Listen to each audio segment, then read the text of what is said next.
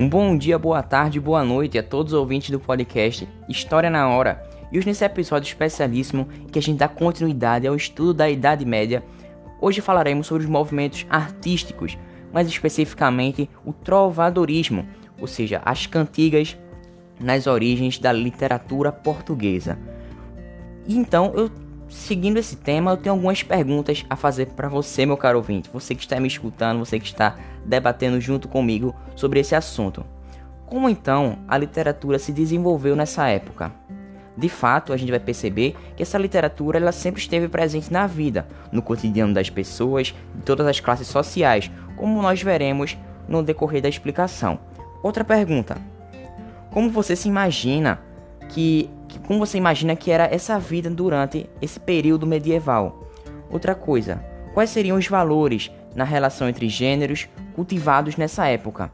O que, que essa literatura trazia do cotidiano feudal para essas relações amorosas entre as pessoas? Como é que essas cantigas medievais se encaixavam nesse modelo de sociedade? Bom, a essas perguntas eu peço que você aperte seus cintos e vamos para mais uma viagem no tempo que eu vou tentar dar uma explicada bem facilzinha, bem compreensível. Então vamos nessa. Vamos viajar no tempo e aterrizar na Idade Média.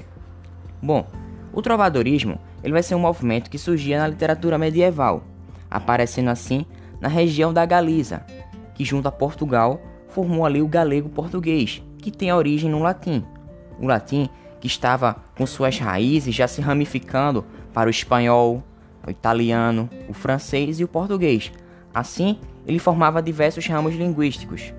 E antes do trovadorismo, vale dizer que existia sim literatura, mas não organizada como movimento ou como escola. Mas o que seria movimento ou escola literária? É um grupo que vai seguir a mesma estética, incluindo os autores da escultura, da pintura, da música e da arquitetura. Mas antes da gente entender o trovadorismo, eu gostaria de ler uma cantiga para você, meu caro ouvinte, para que a gente possa já entrar no clima de como eram escritos esses textos.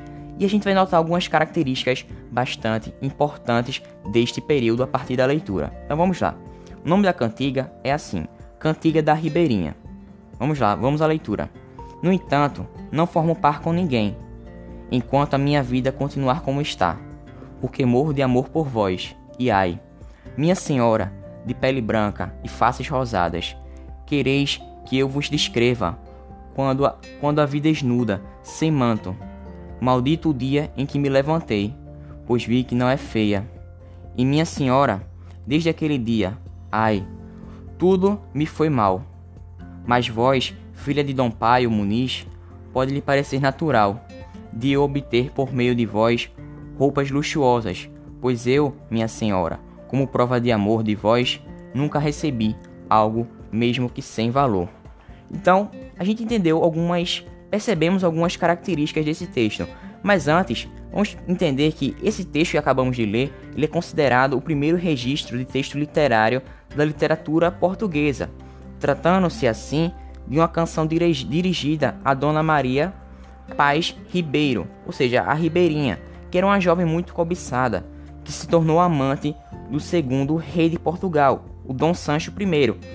É importante dizer que nessa época os poemas eles eram cantados, por isso recebiam o nome de cantigas. E a escrita no século XII existem controvérsias, pois esse mesmo texto, mesmo ele sendo feito nesse período, alguns estudiosos afirmam que ele foi composto em 1189, enquanto outros defendem que ele foi escrito no ano de 1198.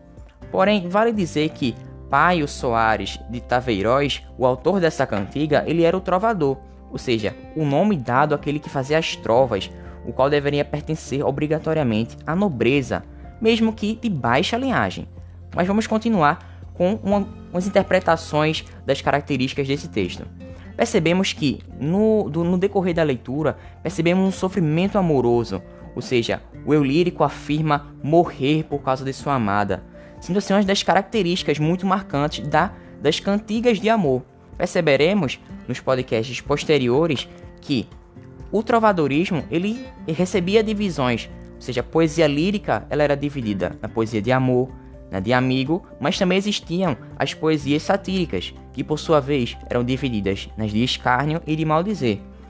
E bom, essa relação da sociedade feudal também estava passando para as relações amorosas, ou seja, aquele feudalismo estava se passando também para algumas expressões, como Mia Senhor, que era bastante presente, ou seja, representava um tratamento respeitoso que era dado à dama, e o vassalo, que era o trovador, ele cantava para sua amada, sendo ele submisso e em estado de coita, já que ele estava sofrendo no seu campo amoroso.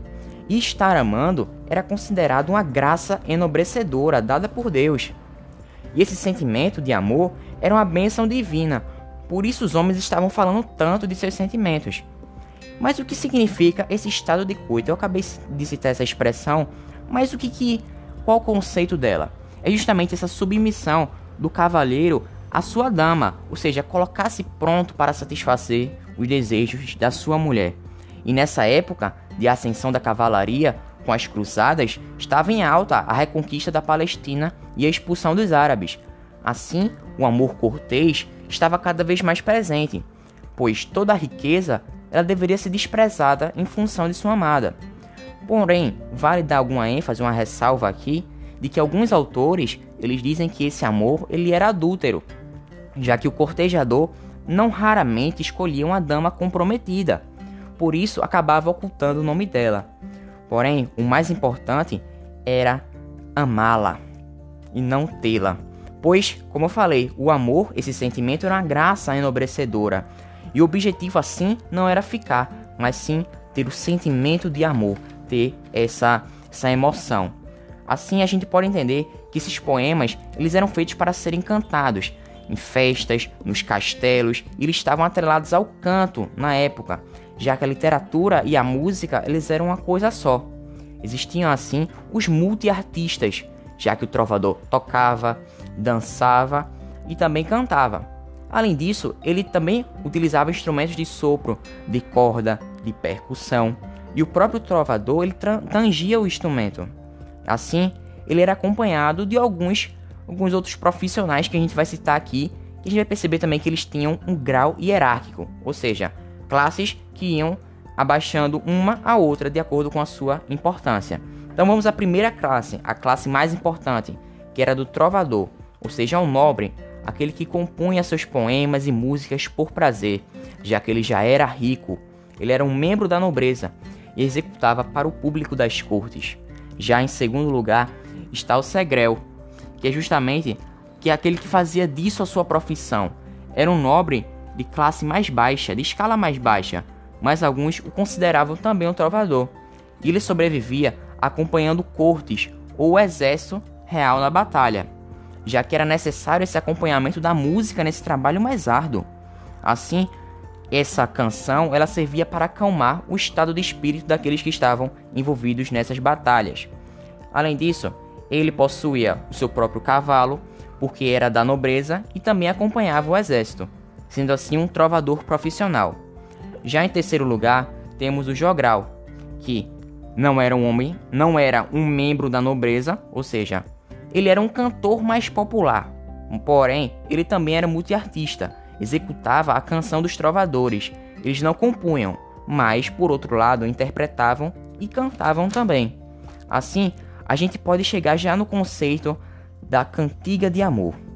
E aí, como é que vai ser essa classificação dessas cantigas? Cantiga de amor Vou dar só uma deixa que vai ser pro próximo podcast, essas divisões, essas características específicas, que a voz lírica vai ser masculina. Mas o que isso significa? Essas perguntas responderemos no nosso próximo podcast, na nossa próxima viagem. Então aterrizamos aqui nas cantigas de amor e eu fico por aqui, meu caro ouvinte. Espero que você tenha entendido, que eu possa ter explicado de maneira clara e como sempre é um prazer inenarrável ter você aqui.